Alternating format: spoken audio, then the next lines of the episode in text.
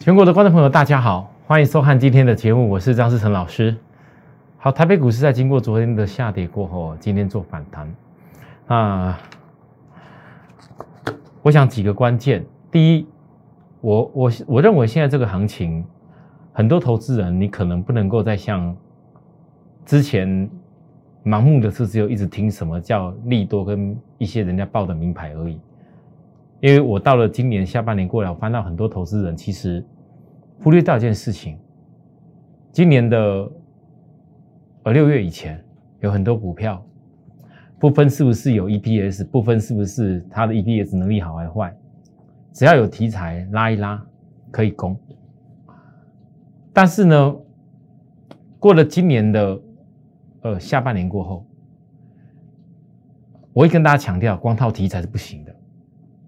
已经过了半年以上，靠的是要实质的获利，所以回过头有很多投资人，其实在今年初的时候，包含到今年中，都一直很流行那种所谓冲啊、当冲啊、看强追啊、看跌杀啊，啊，人家一直不断教你啊，什么叫当冲啊，教你怎么样赶快冲可以赚钱啊。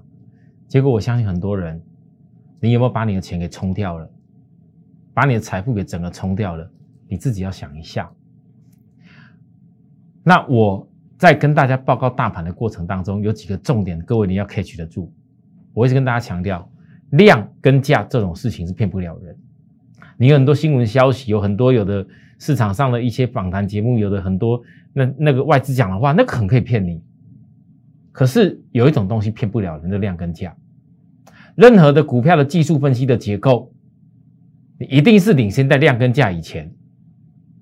你不要再看那一种落后的涨上去的什么叫多头线型，跌下去的什么叫空头线型，那没有用。回过头来看大盘，当时低点，我跟大家怎么分析？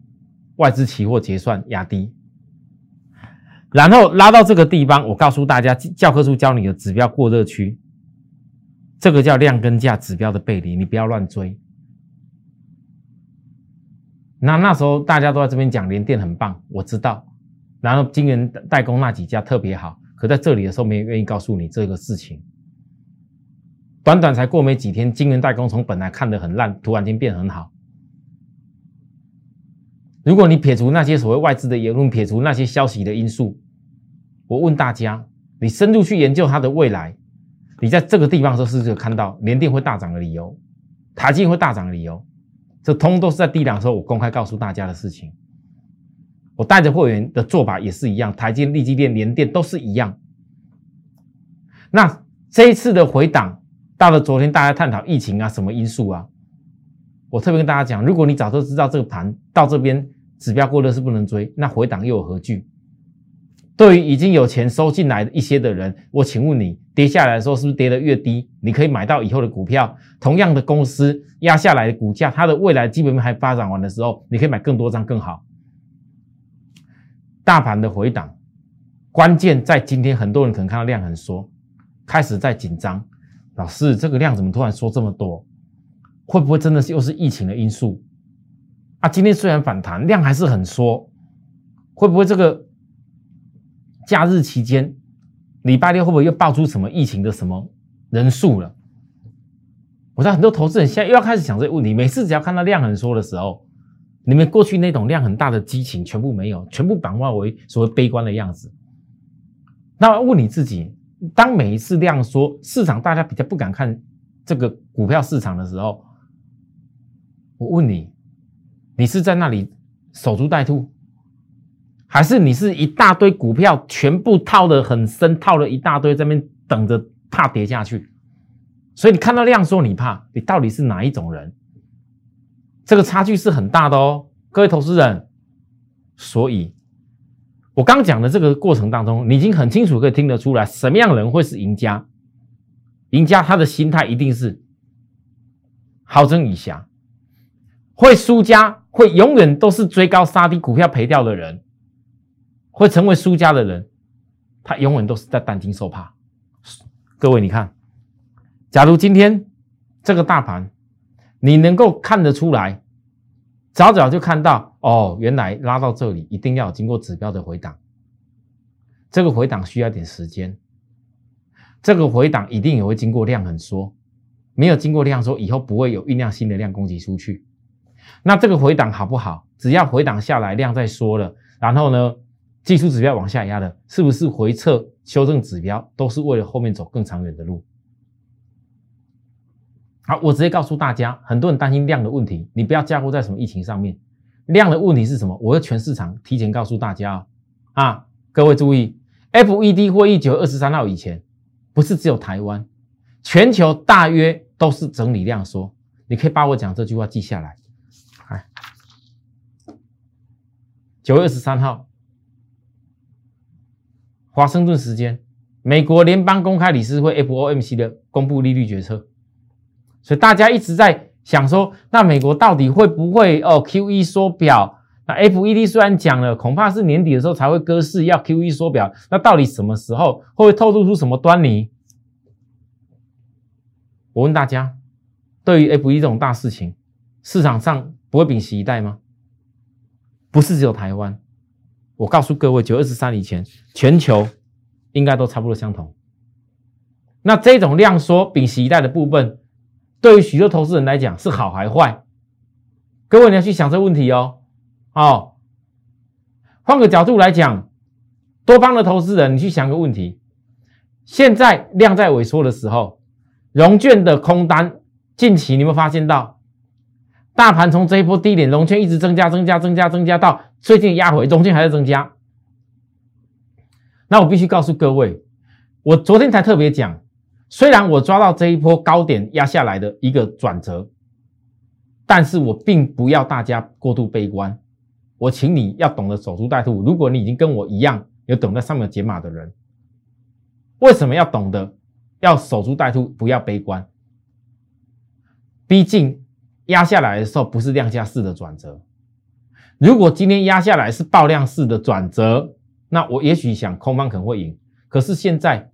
当看到昨天啊疫情的压下去了，当看到啊好像这个盘没量了啊，怎么又压不下去了？我告诉大家，这些龙卷空单最怕的是这些人，不应该是你有些股票已经压到技术指标比大盘领先压低的公司，而且 EPS 本利比已经有的公司，你这么害怕？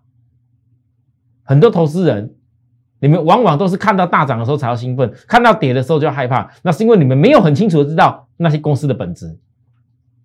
完全看得线的市场上，大概在我的统计里面，有百分之八九十以上的分析师都是看线在说话，都是看线在分析。你觉得那种分析会有前瞻性吗？所以，我光个大盘，我解析的重点，为什么我屡屡可以抓到关键的转折？各位，你光看这些点就知道我为什么未来可以抓到转折。第一，我已经抓到龙卷在持续增加，啊，做多人当然不是放空的人呢，那多帮你反而在回档期的时候可以找出机会，对吧？啊，回档期要等待的时间大概约略多久？是不是 FOMC 会也告诉你？好，所以呢，各位你要看来，我大盘讲完了，可是我现在跟大家回顾的重点，那很多投资人现在你会想个问题，老师。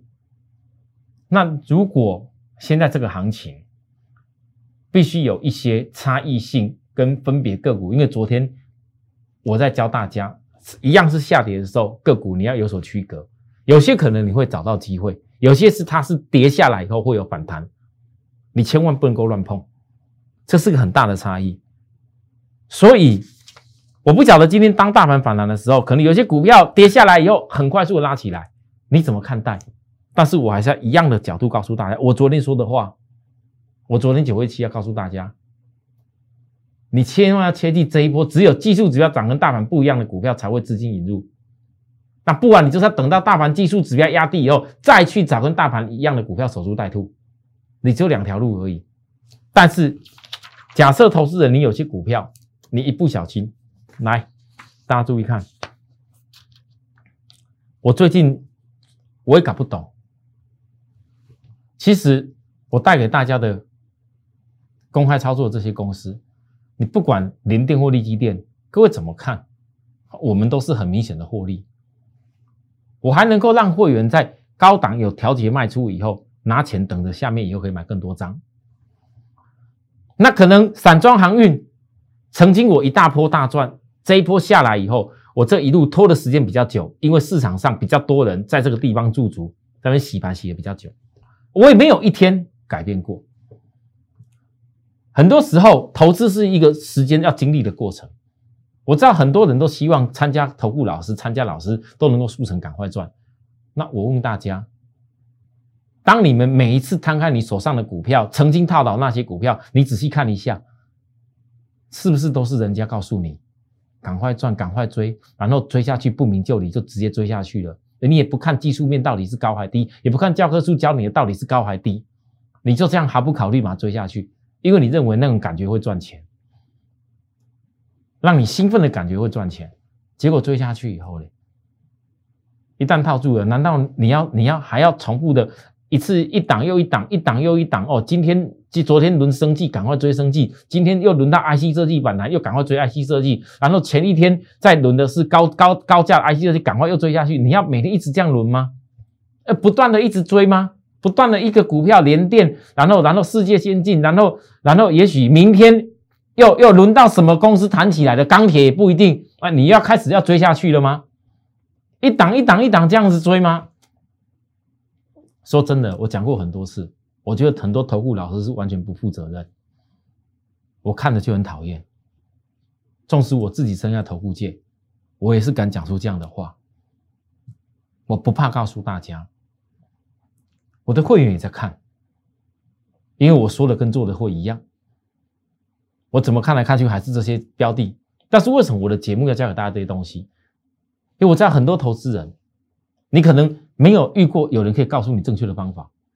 同样的，我的新会员，我要必须告诉新会员，有的人可能有些资金，但他参加了普通会员，我普通会员也许只有带三档股票给会员而已，有时候重要时候可能还不不超过两档。那到底你跟着我要怎么做？有些投资人你自己也可以学习看看，我顺便教导一下新会员。也不会有那种投资人，不要说小白，就讲一般的投资人。假如你自己做的很好，恭喜你，你可以在股票市场懂得怎么低买高卖，怎么做的很好，选对股票，恭喜你。但是有很多投资人，你之所以会看节目，之所以你想学习的，不外乎就是把你股票失败的命运给解决，对吧？也许很多人。还不认识我，也许很多人没有看过我的节目，也不知道我会怎么样对待会员怎么做。但是我的公开教给大家一个：假如你今天你是成为我的新会员，这是我过去常教给大家的，叫太极观念，反败为胜。有这投资人自己在做股票，你会经历一招，叫股票，你的命运可能本来是股票在高档。你被套住，股票套牢了，怎么办？命运，你本来命运是套住的股票跌下去了，但是当你在面临到一样市场在压回的时候，你总不可能一辈子都是只有那么等解套，因为怎么等解套，那还是叫你的命运。但是你要反败为胜的部分，就是一样在下跌的过程当中，有很多股票，也许有些您看出来，原来那股票我以前早就不应该买。根本就不对，以后再起来也不会是机会。然后在下跌的时候，也许有些股票回到本利比低了啊，原来这个股票才真的是机会。当大家遇到大盘都压力盘下来了，当大家遇到指数都在修正了，那我问你各位啊，你觉得你本来命运被套牢的股票，你要怎么做才能够反败为胜？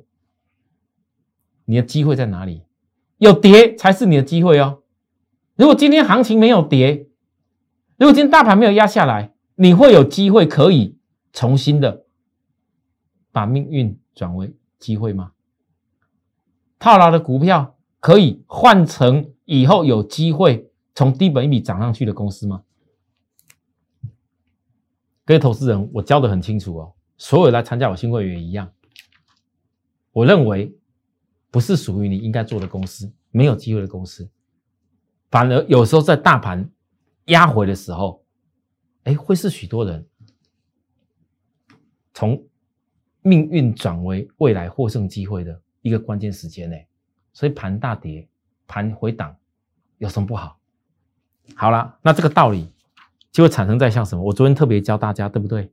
你注意看，我说有些股票它是从高档技术指标在修正下来，或许跌到一个短线这里会反弹，但你不要忘了过去的强貌，从高档我怎么样？我没有这个股票，我一路这样分析下来，告诉你要等到什么点。啊，等到强茂已经压回到指标超卖区了，我告诉他，有些股票是类似像金红这样子，你千万不要因为刚跌下来反弹一下就开始要要冲下去。也许有些股票你已经被套到了，你压下来的时候，你赶快去搜寻哪些公司已经跌的比其他公司还要来的位阶更低，本利比已经明显的修正下来过，它至少会有一个明显的反弹波。你把资金懂得去做转移的时候。是不是就是命运转为机会？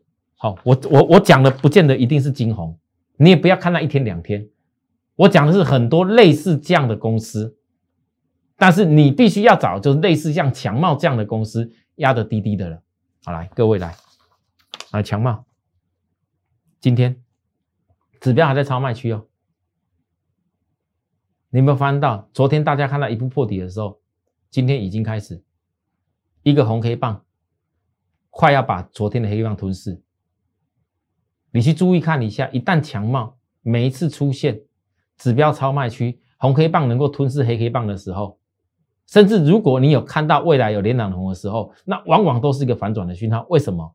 因为在压下来的时候，各位你可以从筹码看那个现象，龙卷空单是近期的新高，昨天补了一点，昨天补了一点，但是龙卷空单。是这一段时间以来的新高，感觉上龙卷，我问各位大赚了吗？大赚了吗？我只能说，你用我所教学的这些方法，你有些股票自己去分析，龙卷空到已经股价压不下去的时候，你要特别注意，指标就随时会出量反攻。大盘底有什么不好？我我我我很清楚的就可以找出类似像强茂这样的公司，像强茂这样公司还很多嘞。还记得我之前提过了吗？上礼拜我教大家注意哦，强茂我怎么看到？因为强茂在那之前一大堆人都说法人买很多，拼命追拼命买。我特别把有机会九月份可能法人会做账的公司，对吧？我说这些不是你马上要买的哦，包含连上个礼拜一大堆人在介绍你，告诉你赶快买的新权，新权啊，三二六四的新权，还跟你说回档成五日均线就赶快买下去，买错了大不了停损。破了就停损，结果嘞？你看看新权最近跌到哪边去？我特别借由强茂告诉大家，顺德告诉大家，像新权不是把人一直买，你看到买很多，人家一直跟你讲好，市场热门流行，很多老师在讲，就告诉你追下去是对的。你现在跌下来的新权，这几天跌下来新权，你跟上个礼拜比，你爱怎么买随便你。我没讲错。没有啊，真的爱怎么买随便你。可是问题来了，而哪个地方才真的是转折？不是只有为了买那个反弹而已。所以我在教大家的是，很多投资人，如果你想要跟着我们，至少你的观念要先通。你要参加我的会员之前，除非你全部是空手资金。假如你不是空手资金，记住如何用套牢处理转为低阶转胜。有的时候，当指数在回档的时候。会是你很好衔接下一次机会的时候啊！好，这个观念我们也一样。也许很多投资人很想跟着我一块去做连电，我从来不会因为我的股票大赚钱渲染你，告诉你要飙到什么多高，告诉你赶快追。我九月六号当天，我连续两天告诉大家，我特别解读的连电跟外资解读的看法完全不一样。永远坚持好机会是找来的。你觉得我的技术面的解读是对还是错？我提早预告的东西是对还是错？跌下来两天以后，今天反弹。也许有人要告诉我，老师今天反弹了，是不是机会又马上来了？你跟着我最大的差异是，我光从今天一看，这个就叫反弹，因为五日均线是扣底在这一根。明天扣底到最高点这一根，我问大家，五日均线的扣底在高档的时候，你除非这里是爆大量标出去。假如没有爆量的话，我问各位，量缩式的反攻遇到五日均线，你们看到这条五日均线，这是你应该马上冲进去的点吗？还是你需要看到指标调整的期间，继续的守株待兔，在一个好整以下轻松买的点？这就是跟我的会员跟其他会员最大的差异。也许有的人要告诉你啊，昨天我低买怎么样啊？今天就赚几块。我告诉大家，到底连电好好的一次赚个十几块好，还是为了每天赚那一块两块来的意义大？我不懂，很多投资人为什么总是要用短线去应对很多事？没有把握的事，没有把握的人。才会常常那么短线跑来跑去。真正做有把握事情，如果你今天你的两百万很有把握，一次进去连电就是有那个转折出来，就是有那个趴数。我问你，你会想要跑来跑去吗？当然不用。所以各位投资人，我以联电为例，很多公司其实做法是相同。只是股本很大的联电，就好像我在讲述股本很大的利基电，我所带的会员的一个角度跟方法做法，我绝对不会变。有的时候我股票不用天天讲，有的时候有些机会我留给可能电视观众，你有心想要投资的人，因为不要每一次我跟大家讲了一些价位，讲了一些点位，讲了一些回撤什么点，然后又来喷出去的时候，结果呢，很多人真正可以买买的时机点又错过了。所以我这次讲过了，我连电第一点，我这次不预告未来的落点在哪边，但是你们不要怀疑，我张志成绝对会让会员做好准备。如果想跟我们一块做好准备的朋友，我随时欢迎大家，不管带着你的股票来找我，或者是说你准备好资金来找我们，跟我们一块去锁定都可以，好吗？好，好，再来一个，我再来讲快一点哈，讲航运的事情。我想到了最近这几天，航运已经没什么人在提了啦。我已经看到很多我的会员跟我说的话，老师，航运现在讲的越来越少了，大家现在都跑去讲那些电子。老师，你真的很不简单。我的会员跟我说，带了这么多的会员，电视节目还在坚持，坚持。既定看好的产业的思路，不会因为大涨或大跌而改变本来的看法。坚持要投资到有一天我们看到获胜的目标，坚持要看到我们所研究的产业基本面它所能够爆发的那个点出来的时候，我的会员跟我讲，我真的很不简单。他们有的人很心疼我，真的，其实我感触很多。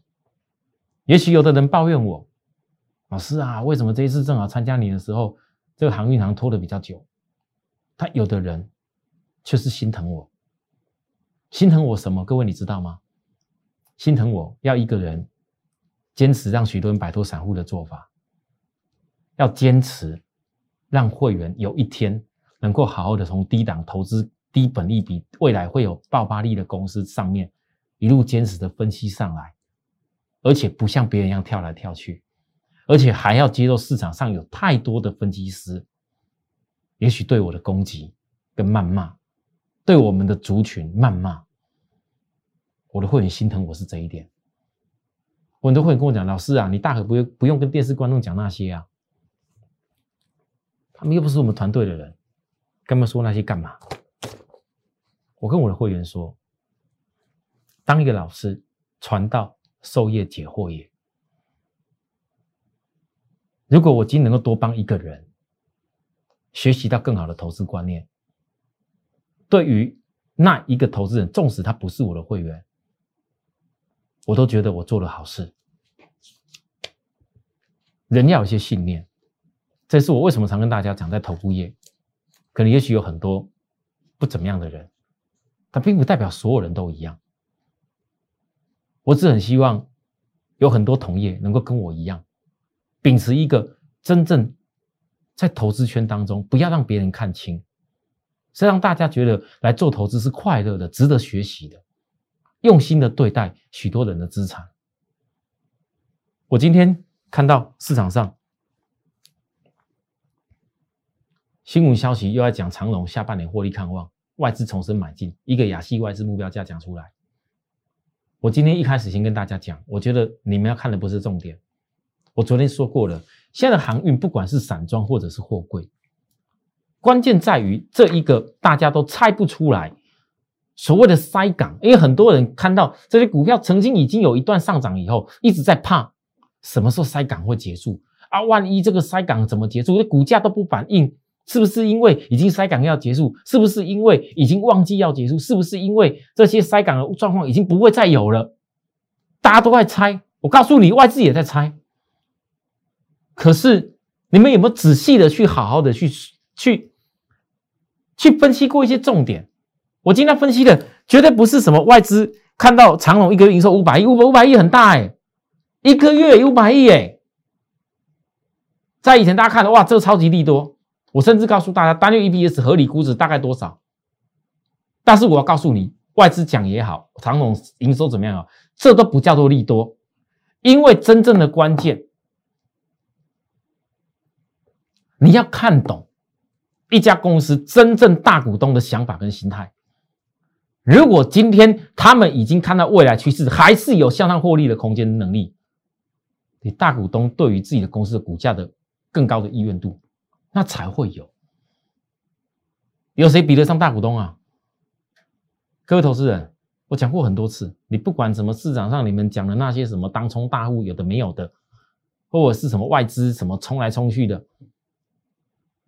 通通都比不上大股东的想法。好，我告诉大家，我先讲，来打波拉回来。我先说，我今天不是要告诉你航运有多好，你可以听听就好。但是我要告诉你的是，我如何在判断大股东的想法跟心态。各位，其实今天有一个很重要的观念，也许没人解读。长荣启动定造小型货柜轮计划，宣布进场订造二十四艘新船。各位投资人，我认为这个是长荣很重要的关键。为何定造小型的货柜新船？各位所谓的小型，指的是一点五万 TEU 的。船舶大型一点的货柜船叫做二点四万 TEU 的船舶，长荣是继之前订二十艘一点五万的 TEU 的船舶以后，第二次大规模要造船。那我问大家，为什么长荣近期都是在订造小型贵的新船？原因只有一个，各位你想想，长荣是不是心里很清楚，塞港不会结束？老师，订造小型新船跟塞港会容易结束有关系吗？第一，小型贵的新船，是不是它至少可以灵活走在像是巴拿马海峡，像是一些本来大型贵的过不去的一些地方，它可以多载一些这些塞港溢出来的需求。第二，并不是所有的航线，像全球的这些疫情所导致过来的塞港的因素，不是所有全球航线都像美东线或者美西线这么塞，欧洲线也是也是塞。但是你今天有了这样的一个货柜全球的一个报价的水准以后，包含散装船也相同，像很多的船公司。他的船只要有哪个地方有的在，只要能够跑，哪怕是亚洲先进一点的，以前长龙可能根本也不怕跑跑晋阳线，以前晋阳线就是万海在跑。为什么要定造这些新船？因为他们很清楚的知道，原来现在在全球塞港还不会结束之下，我要赶快利用这种时间点，船有了，我要赶快去跑船，要把钱赚回来。各位，你觉得我所讲这件事情有没有讲到大股东心态？好，假如你认同这件事，再来，你再看一下。昨天我跟大家讲过，我要特别跟各位分析一下这些航运航运公司、航运产业的基础重点。哪怕今天全市场只有剩下张志成在分析这些事情，我还是要告诉大家：第一，当很多人在担心每次疫情的时候，你要先思考。我举例，Delta 病毒冲击大，目前两剂覆盖率高达百分之七十九的新加坡确诊人数还是有在上升的。这个疫情绝对不是近近期可以马上解决的问题。疫苗接种超过六成的美国，这种时候突破性感染还是没办法控制。我想这一点大家都认同。第二，疫情使得船员缺工严重，港口运作的效率降低，甚至一个人染疫，港口都被迫部分关闭，造成塞港、船排队等候的现象。各位，这关不关键？好。美国主要港口八月份的进口货柜的处理量，我们去调查出来，估计达两百三十七万个，这是创下二零零二年此项统计以来的新高。而且美西洛杉矶跟长滩港每天都有四十多艘的船只在进货入港，这是疫情前连一艘在排队都看不到的部分来讲是罕见的。那美国七月的货物进口额比去年同期成长百分之二十，各位，这种种迹象告诉我们什么事？如果不是因为疫情，全球各地的港口必须要做一个管控，请问大家，不是因为人力的因素的话，船会排的这么多吗？好，我知道很多人。一直在担心哪一天这一种塞港的因素会解决。我已经在这个分析当中间接告诉大家，我二零二一年撤标霸占电动车航运，不是突然之间凭空来的。如果你早早在今年疫情的时候就知道我所分析这些内容，我问各位，你霸占这些产业有什么不对？但是我必须告诉各位，我今年航运真的霸占过后，包含电动车，我霸占了这个比较上游金源系过后，电动车有些明年我还留在后面再霸占。明年哦，有些股票你不要问我太早，我认为现在不是霸占的时机，因为我没有那个空，也没那么多公，没那么多钱让会员去霸占啊。好来，所以呢，你看长荣，这是下降楔形的整理，各位可以去研究一下什么叫下降楔形整理，箱线整理以后。它涵盖的意义都是什么？它是有一定技术意义的。先去学会这个，留待我明天再讲，因为我没空，没有空了。那我今天只能说，就算市场今天只有剩下我在分析航运，我还是要讲一句：不要怕在下跌的时候、超卖区的时候去分析股票。不要说是航运，其他公司也相同哦。来，域名。我相信最近几天很多人会去探讨域名跟新兴，哦，新兴我说了以后我不会常常讲，也许市场太多人跟我也不一定啊。但是我我说了，我为了顾客钱，我不用常常讲。有些公司比较大型的，我告诉你们，你像域名，大家很多人问我说，老师啊，域名这么久还没公布营收，到底是什么原因？你不用管它什么原因，我只要一个重点告诉你，也许不如预期，也许在你看来是不怎么样，但是我要讲一个重点。现货船只比较多的公司，确实是在 B D I 指数多方的时候，获利会比较容易提升。可是很多投资人，当你在看，如果你现在觉得域名好像啊营收哎怎么那么晚才公布，是不如预期等等什么理由的时候，然啊为什么 B D I 指数的大涨推升，八月份这边怎么都没有溢注到这边来？我只能一句话告诉大家，那也许是很多人，你不是很了解这个产业。你不是很懂它的产业传出去跟回来的逻辑。如果你能够去理解，你就会知道，你不要忘了传奇出去一趟的时间。那如果传奇出去以前，这个船就出去了，B D I 指数马上没有享受到。我问大家，你觉得八月份的 B D I 指数大涨，一定要贡献给它的营收吗？所以这营收的解读，你不是人云亦云，不是看跌这边解读说，哎呀，这一定是营收营收怎么样？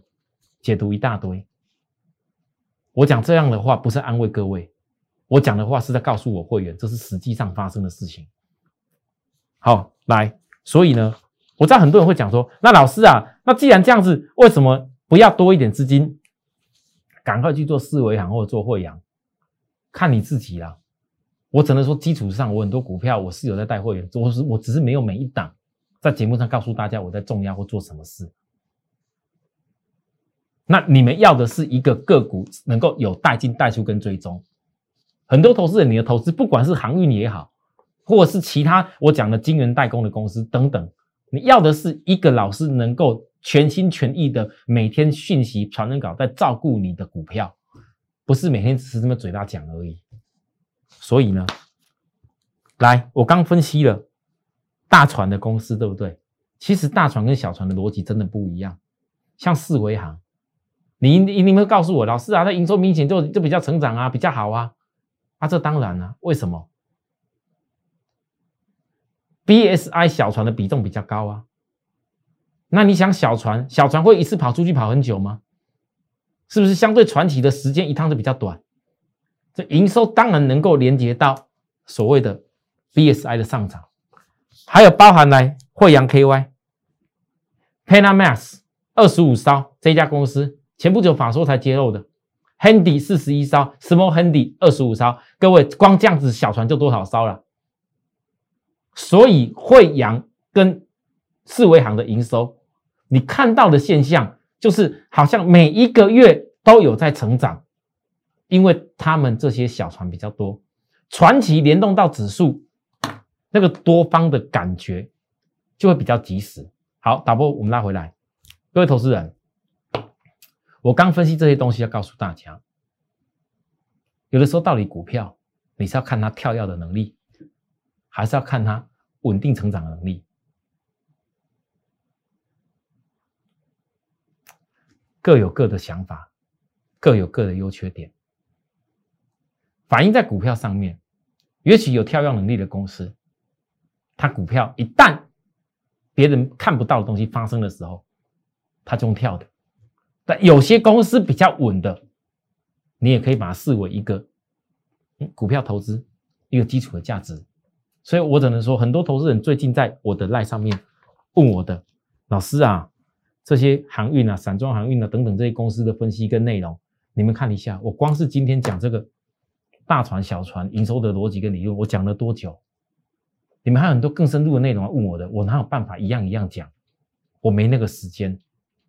很多投资人你也知道，分析的越多，越专注，越是能够理解这个产业内涵的时候，你以后获胜率会越高。对，这是没有错的。可是我不可能天天在节目上讲这么多，所以我所有最好的内容，我一定都会留给我的会员。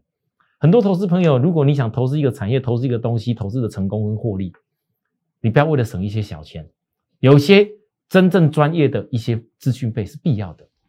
专业咨询费是在帮助你照顾你的股票，而不是在每天报名牌给你。这是我今天要分享大家的内容。谢谢收看，有需要服务的地方告诉我们哦。哦，零八零零六二八零八五的服务专线，或是扫描这个 line 下去来告诉我也可以。哦，那谢谢大家。我们的这个 YouTube 每天呐，只要有按下订阅跟小铃铛的朋友，都会准时收我们的节目的啦。好，明天再会，拜拜。立即拨打我们的专线零八零零六六八零八五零八零零六六八零八五摩尔证券投顾张志成分析师。本公司经主管机关核准之营业执照字号一零九金管投顾新字第零三零号。新贵股票登录条件较上市贵股票宽松，且无每日涨跌幅限制。投资人应审慎评估是否适合投资。本公司与所推介分析之个别有价证券无不当之财务利益关系。本节目资料仅供参考，投资人应独立判断、审慎评估并自负投资风险。